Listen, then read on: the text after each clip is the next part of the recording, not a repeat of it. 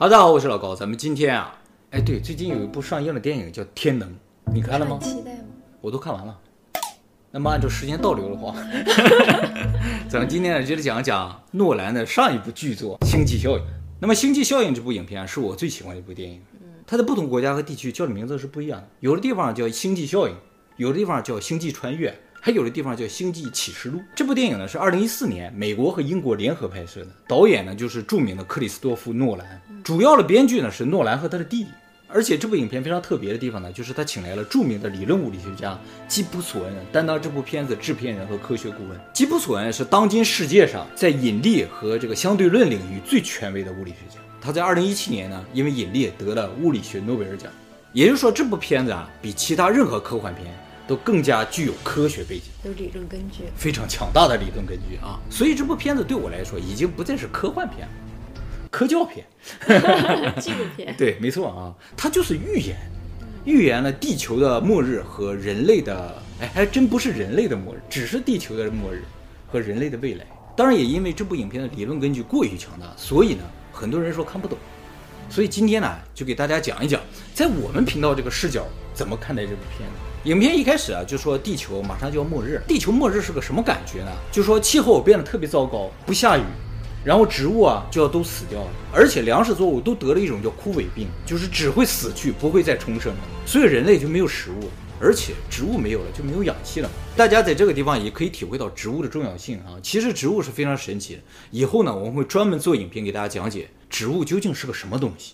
影片的男主角叫库珀啊，是原先 NASA 的一个宇航飞行员，但是由于地球上都没吃的嘛，所以 NASA 也就解体了，宇航员都来种地了。后来啊，一个神秘的力量啊，利用沙尘呢，给这个影片的男主角库珀留下了一个坐标。库珀顺着这个坐标找到了 NASA 的秘密基地。NASA 的人说，他们正在执行一个拯救人类的计划——拉萨路计划。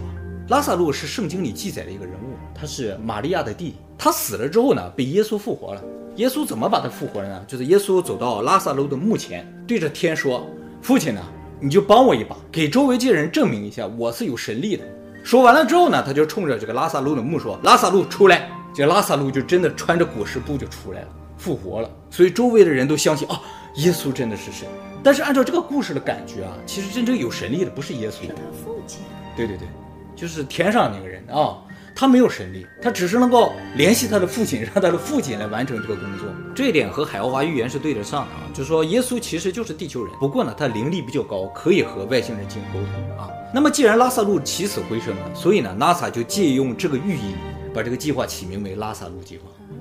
那么这个拉萨路计划是怎么回事呢？就是说在十年前啊，NASA 发现土星的周围啊出现了一虫洞。那么据他们推测啊，这个虫洞啊是有一股神秘的力量放在那儿的。不是自然形成的。目前为止，我们在自然界里没有发现过虫洞，虫洞只是理论上存在。没有发现吗？我们发现了黑洞。哦，对对对。哎，其实我们没有发现虫洞的一个很大的可能性，就是因为虫洞和黑洞很难区分。爱因斯坦相信黑洞就是虫洞。那么既然是个虫洞的话，它就会通往另一个地方，另一个星系。NASA 呢就很快派了十二个人，分别驾驶十二艘飞船去往这个虫洞，就到了另一个星系去寻找人类可能移住的星球。那么这十二艘飞船到了虫洞的对面，才发现那是一个以黑洞为中心的星系。以黑洞为中心？我们太阳是以太阳为中心的，它直接就是以黑洞为中心的一个星系。所有的行星都绕着黑洞转，这个黑洞呢叫做卡冈亚图。那么这十二个人呢，就分别驾驶飞船到了这个星系里边十二个星球上去。说好了，就是说你到这个星球降落下来，发现这个地方能住人，就发个信号回地球，然后你就进入睡眠状态，等人来救你。如果发现这个地方不能住，你就在这上等死就完了。哎，就是这么残酷的一个事情啊！因为他们的燃料不足以飞回去。那么过了很多年呢，地球上收到了三个人的信号，也就是说，在对面那个星系里边有三个地方也许能住人，不能住人也会硬发一个。事实上证明 也是这样，是吧？那么拉萨路计划呢，又包括两个计划，一个 A 计划，一个 B 计划。A 计划呢，就是把所有人类转移到新的星系去；B 计划呢，就是把五千个受精卵转移到新家去。那么怎么看呢？这个 B 计划都要比 A 计划实施难度要小，但是实施了 B 计划就意味着要放弃地球上所有的人类，而且呢，因为是受精卵，所以新的人类一定会从零开始发展文明。最初带上去的，也就是把这些受精卵送上去，你几个宇航员，那么他们呢，就是亚当和夏娃，人类最初的父母。其实你有没有感觉到，我们现在人类好像就经历过一次 B 计划一样，文明从零开始，而这个文明的头呢，就是诺亚方舟。哦，完全跟 B 计划一样嘛，是吧？哎，特兰蒂斯很厉害的。是，也就是说，真的很有可能我们是从别的星球实施了一个 B 计划到地球上移住的。也就是说，最终他们也没有能够成功实施 A 计划。那么这个男主库珀呢，因为他是宇航飞行员嘛，所以他的任务呢就是带领一个小队去找到这三个发信号的星球，然后去确认上面是否真的能够住人。如果真的能住的话，人类就要开始移住了；如果发现三个都不能住的话呢，就没有希望。那么库珀在离开之前啊，他有一个八岁的女儿啊，他跟他八岁女儿有一段对话啊，这个对话非常的重要。他跟他女儿说啊，等我回来的时候，咱们俩就同岁。这个我们在之前的相对论的影片里提到，说速度越快，时间越慢，而产生的这个双生子杨谬，坐宇宙飞船离开的人速度就会减慢，所以库珀坐宇宙飞船走了，他的时间就会减慢。总有一天，他的女儿的年龄就会追上他的父亲。那么和库珀一起去的小队呢，总共加上库珀四个人，还有俩机器人，一个叫塔斯，一个叫凯斯。库珀和机器人之间也有一个非常有意思的对话。他问这个机器人：“你的诚实度是多少？”他说：“百分之九十。”他说：“为什么是百分之九十呢？”他说：“如果诚实度是百分之百的话，会伤害人类的感情。”也就是说，其实啊，谎言对人类来说是必要的。关于谎言，我们也会专门做影片给大家讲解。那么他们穿过虫洞之后呢？就到了另一个星系去了啊，果然又再次收到了三个信号。离他们最近的一个呢，叫米勒星球。这个星球的名字啊，是以到这个星球上那个飞行员的名字命名的。按理来说，他们就应该去这个最近的星球。但是有一个问题，就是这个米勒星球啊，离中心那个黑洞太近了。近会有什么问题呢？就在这个米勒星球上，一个小时啊，相当于地球上的七年。这个地方其实也是整个影片里争议最大的一个地方。就是哈，看那个影片里边，米勒星球啊，就在那个黑洞边上，慢慢的在那动啊。很多人认为这是不可能的，因为在黑洞周围啊，你必须保持很快很快的速度，才能保证它不掉到黑洞里。这样一算，米勒星球的速度得是多快呢？就是光速的百分之九十九点九九九九九九九九以上。也就是说，米勒星球几乎在以光速围绕黑洞旋转在行。那么你就会觉得，一个光速围绕黑洞旋转的星球，我们怎么能看见它呢？而且我们怎么能落在上面呢？我上网上搜，就看到很多人就说这是不可能的，就是诺兰这是瞎拍。而且有些人说啊，这就是电影，大家也不需要很认真。其实啊，电影是真实还原了应该发生的事情。就是说，为什么它看上去在慢慢的围绕黑洞旋转，是因为它的时间太慢，它正在做高速的慢动作。以前我们在黑洞那个影片里边有介绍说，黑洞最外层啊有一个叫事件视界。在这个事件世界上的东西呢，都是光速的旋转，它才不会掉进黑洞里。进到这个事件世界里边的话，就再也出不来了。那么这个米勒星球，它的速度的话，就决定了它非常靠近这个事件世界。而在事件世界上的东西，看上去是什么呢？是静止的，因为它的时间太慢。换句话说啊，就是说我们和米勒星球看上去大家都没怎么很快的动，是因为它速度太快，时间太慢，而我们时间太快，速度太慢。速度和时间是可以对等互换的。那么由于黑洞周围啊，它这个引力太大，时间很慢，所以黑洞周围的东西啊，都是在慢慢运动。我们看那个黑洞的照片啊，光线嘛都被它吸引住了，在那围它旋转嘛，那个光线都是在慢慢的流淌，看上去根本就不是光速。那么还有一个问题就是，如果它以光速在运动。完，我们看上去很慢是很慢，那么我们宇宙飞船是怎么能够追上一个以光速运动的东西呢？这个吉布索恩也是给他解答的。其实黑洞啊，周围有很多小的黑洞，利用小黑洞的这个叫引力弹弓。引力弹弓我们在航海家号那个影片里提了，说航海家号就利用了木星和土星的引力弹弓，把一甩一甩，速度越来越快嘛。宇宙飞船就可以利用小黑洞的引力弹弓，一甩一甩一甩，速度越来越快，最终达到不能说完全等于光速，也差不多一半光速是可以达到。而且米勒星球在黑洞周围，它并不需要达到光速，它才能够在那周围不掉下去，因为黑洞本身也在旋转，黑洞旋转就会带动它周围的空间旋转，所以米勒星球呢，逆着这个空间旋转的话，只要达到一半光速就可以实现，就是说它必须达到光速才能实现的效果。所以我们的宇宙飞船呢，利用引力弹弓加速到半倍光速，就能够追上这个米勒星球。吉布索恩说，这些内容他都写在剧本里。只是被诺兰删掉了。诺兰说啊，这些东西如果展示给观众啊，观众是完全看不懂。你就别管他怎么上去了，理论上支持他能够上去就可以。那么最后这个库珀小队啊，就降落到米勒星球上去了。降落上去才发现啊，他们算错了，而且呢，因为一些意外吧，就在上面耽误了三个小时。回到母舰的时候，已经过了二十三年。有一个人在母舰上等着，哎，是个物理学家，他在那等了二十三年。在这个地方，很多人都看哭了哈，确实很感人。那他们这个计算错误究竟发生什么计算错误呢？就是因为米勒星球上时间过得很慢，他们在数年前收到的这个信号，其实是米勒星球上那个人几分钟之前发的，所以并不能够断定米勒星球上就是适宜生存的。他们收了都收了好几年了，以为肯定没有问题了嘛，事实上只发了几分钟而已。那么米勒星球失败之后呢，他们就要决定接下来去哪一个星球。还有两个地方，不过他们的燃料呢只够去一个地方。哎，这两个星球呢，一个叫曼恩星球，一个叫埃德蒙斯星球。这个片儿的女主角啊，安妮海瑟薇演的叫艾米里亚的女博士啊，她就强烈要求去埃德蒙斯星球，因为她的恋人就是埃德蒙斯。但是人家说的很高大上啊，人家不是直接说啊，因为我我喜欢的人在那个星球上。人说了，爱是一种可以被观测的力量，只是我们人类还不了解它，它可以跨越时空把我们相连，是吧？我们都能感受得到。所以我相信爱的指引。哎，说的不好，是吧？那另一个星球在等着那个人呢？对呀，所以在这个地方库珀就不同意嘛。库珀说：“我很理智的啊，因为曼恩星球离我们更近，你要去的埃德蒙斯星球离我们太远了。怎么选，我们都会选曼恩星球。但是实质上，库珀也有他的私心，就是去了曼恩星球的话，他就有机会重新返回地球。”再次见到他的女儿是吧？所以他的目的是为了他的女儿，而艾米莉亚的目的是为了他的恋人。大家都是为了爱。说到这个地方，我就想，爱这个东西啊，真的是很神奇。它很类似于像量子纠缠一类的东西，它真的不受时间和空间的约束。就说你也会爱死去的人，你也会爱另一个世界的人，不管他在哪，不管他时间是快还是慢的话。你也会爱他，你也好像能感觉和他心心相印，像不像量子纠缠？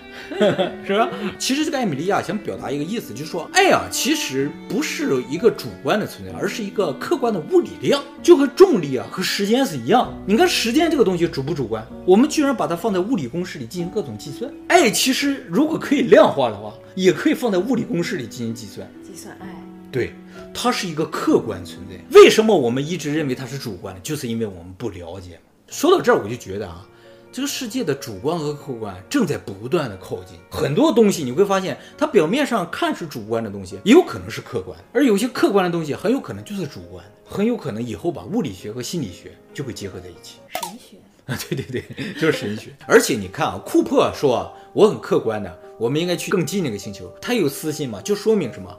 人没有绝对的原则。看上去再有原则的人，他有私心的。就换句话说，如果那个埃德蒙斯星球上是库珀的女儿，库珀绝对不会犹豫的，他肯定去那个星球。那最后呢，他们决定去曼恩星球了，更近的这个星球。结果在这个时候，地球上发生了一个重大的事情，就是他们这个宇宙飞船出发了，另一伙人呢在地球上研究量子力学和相对论的结合，把这两个结合了之后呢，才能够把地球上人运到另一个星系去，也就才能实现 A 计划。但是这个项目的负责人，一个老博士，他的寿命已经到了。他在死之前呢，向库珀的女儿承认，其实这个物理公式我早已经解开了，只是这个公式需要大量的数据，这个数据我没有。这个数据在哪儿呢？在奇异点里。自然界里边只有一个地方有奇异点，就是在黑洞的里面。起点就是一个质量无限大但体积无限小的东西，质量无限大对应的就是相对论那个部分，而体积无限小对应的就是量子力学的部分。这个东西同时具备了相对论和量子力学所有的特性在一起，只有解开它的秘密，我们才能把这两个理论结合在一起。但是我们没有进到黑洞里边，我们就不知道它里边什么样，所以这个公式永远无法解开。A 计划压根就是不存在，只有 B 计划，只有诺亚方舟。那么这个博士为什么不肯把这个事情告诉？人类呢，告诉这个宇航员也好，因为啊，人是一个自私的动物嘛，他只会考虑自己、自己的亲人、自己的朋友，他不会考虑物种这个问题。也就是说，A 计划和 B 计划最大的区别是，A 计划拯救的是人，而 B 计划拯救的是物种。人由于不能够考虑物种，所以人不会选择 B 计划。那么从这个角度来说，诺亚方舟啊是一个物种的计划，你知道吧？这就不是人能够做出来的选择，这必然是神做出来的选择。所以诺亚方舟的故事是完全没有任何，你就换说能从理论上或者从任何角度能够进行攻击的部分，没有缺陷。如果诺亚方舟的故事说是诺亚自己决定的，把所有的动物都放上去，哎，我拯救一下所有的物种，这是不可能的，因为这不可能是人能够做出来的，只可能是神。可是他们一家都上去了耶。啊，对呀，因为诺亚是自私的呀。而且这个博士他好像是为了全人类选择了 B 计划，但是博士把他自己女儿送到了宇宙飞船上去实施 B 计划，就保证他女儿能够存活下来，所以他也是有私心的。那么，如果只能实施 B 计划的话，那这个飞船上的人就吵起来了，是吧？因为大家都是人嘛，都是自私，就觉得没有希望了。但是呢，这个飞船上已经过了二三年，的老的不像样的那个物理学的博士啊，他说其实还有一个机会，因为 A 计划只差。起点数据，我们如果能获得起点的数据，不就有机会了吗？怎么能获得呢？我们把机器人扔到黑洞里边去，他如果把里边的数据传出来，我们就有数据，就能够实施一计划了。虽然我们不知道这样行不行，但不试试怎么能知道呢？那么把机器人扔到黑洞是最后的手段了。在这之前，咱们先去了曼恩星球，曼恩呢果然还活着，然后呢给他们介绍这个星球啊适合人类居住，但后来知道全是假的了，因为他到了这个星球，发现这个星球不适合人类居住，但是。他说了，我本来是做好了必死的决心来的，但真的让我去死，我就突然自己开始骗自己，这个地球适合人类居住，没错，发信号，然后等着，这是人性。那这个看过影片的人也知道，他最后呢和这个库珀他们又打起来了，然后自己驾着飞船呢到母舰上去，一不小心把母舰给炸坏了。这个母舰炸坏的时候就开始飞速的旋转啊。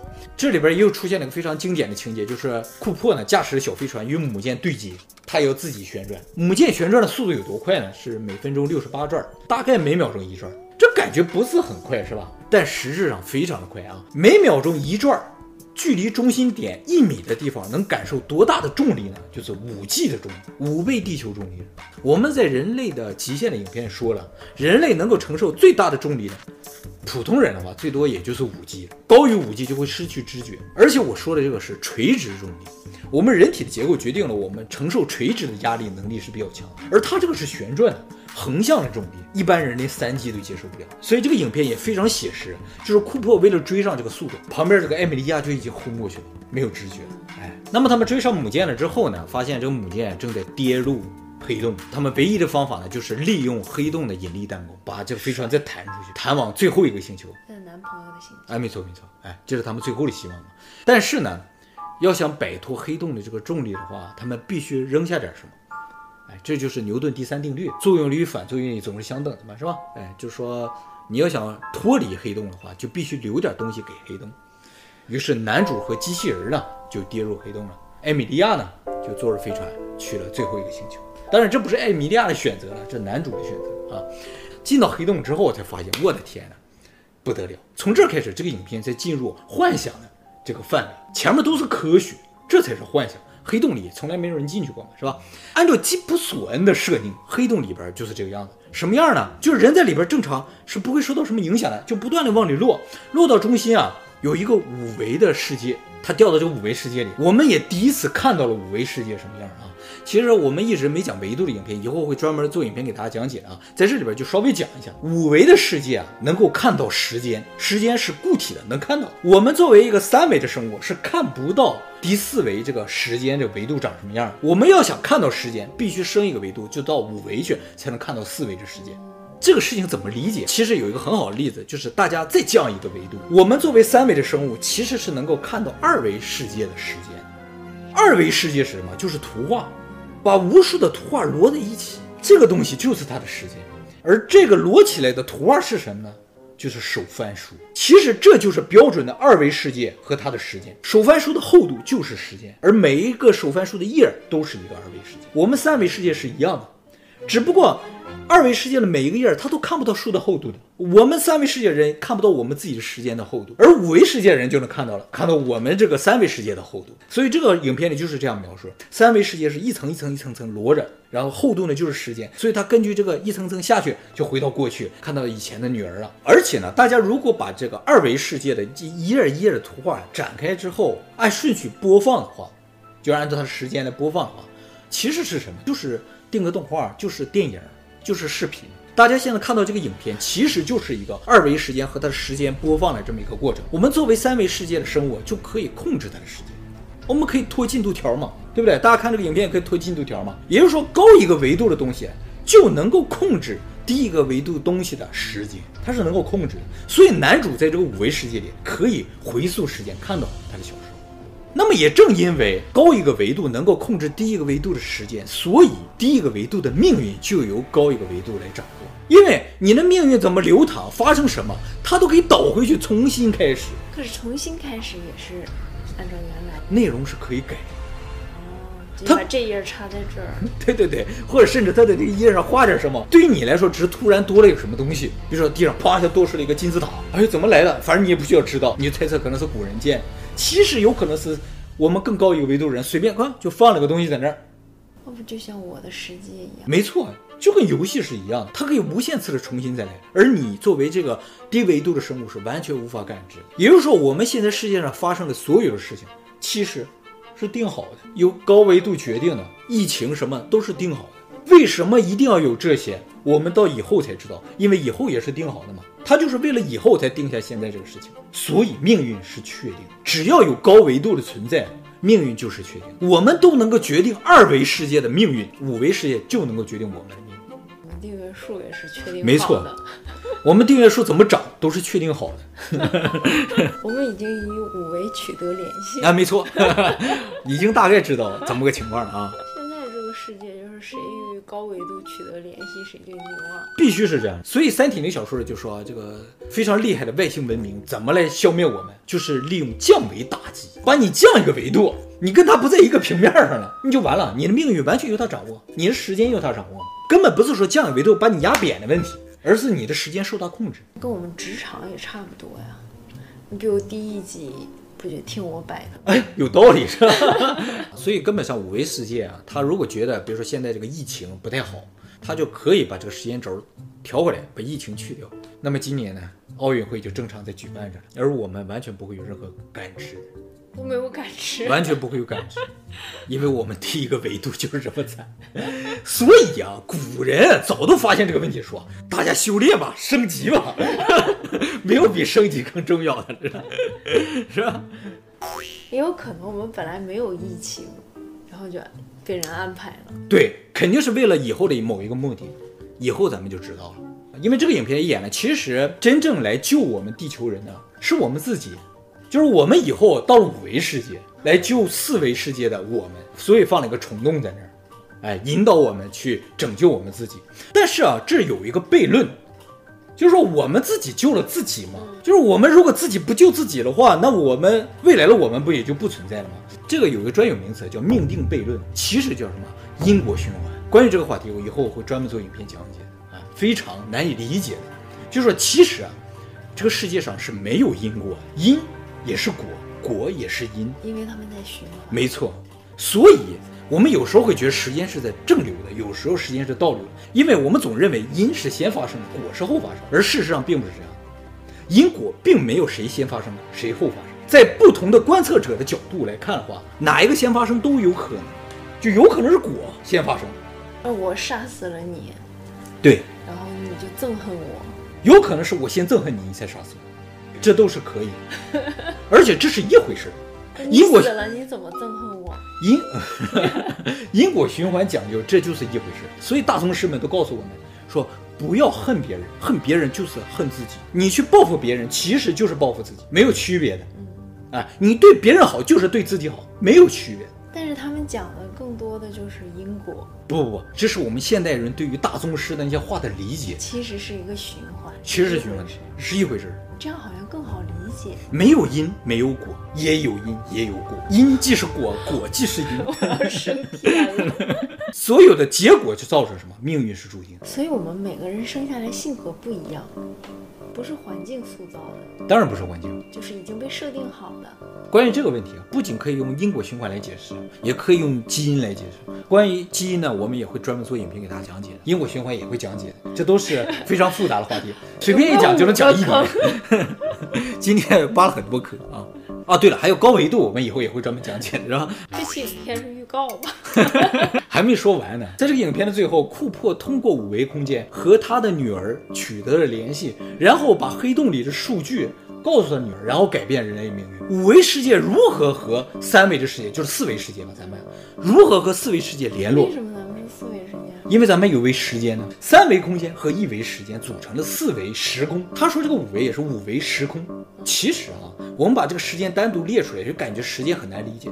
时间啊和空间没有区别，和这些距离什么东西没有任何区别。你就看那个手翻书，纸面和高度其实是没有区别的，只是我们在三维空间里看不到第四维。要看到的话，它和我们的空间没有区别，所以他们可以瞬移。